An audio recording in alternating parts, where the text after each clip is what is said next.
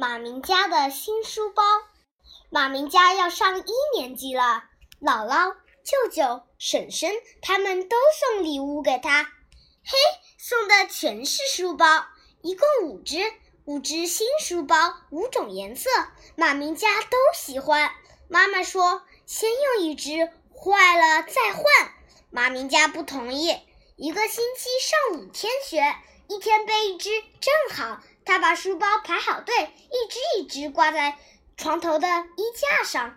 星期二早晨，马明家拎起黄书包。哦，黄书包是周一用过的，今天该用绿书包。他打开黄书包，把里面的课本一股脑全倒进绿书包里，这才背着走。星期三该用红书包，哎，这只书包有点奇怪，背上它觉得特别轻松，准吃早饭吃得饱，有力气。马明家这马明家这么想着，快活地朝学校奔去。走进教室，班长向他收作业本。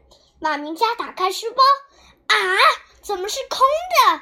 马明家羞愧难当。真想一头钻进书包里去。回到家，他对着五只书包看了半天，最后拿下四只交给了妈妈，自己留下了一只绿色的。星期四，他背着书包上学了。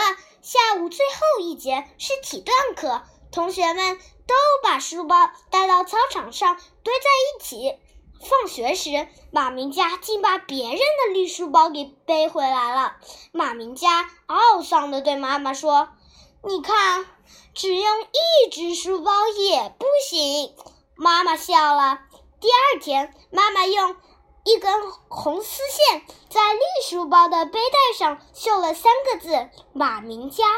从那以后，马明家的书包再也没有搞错过。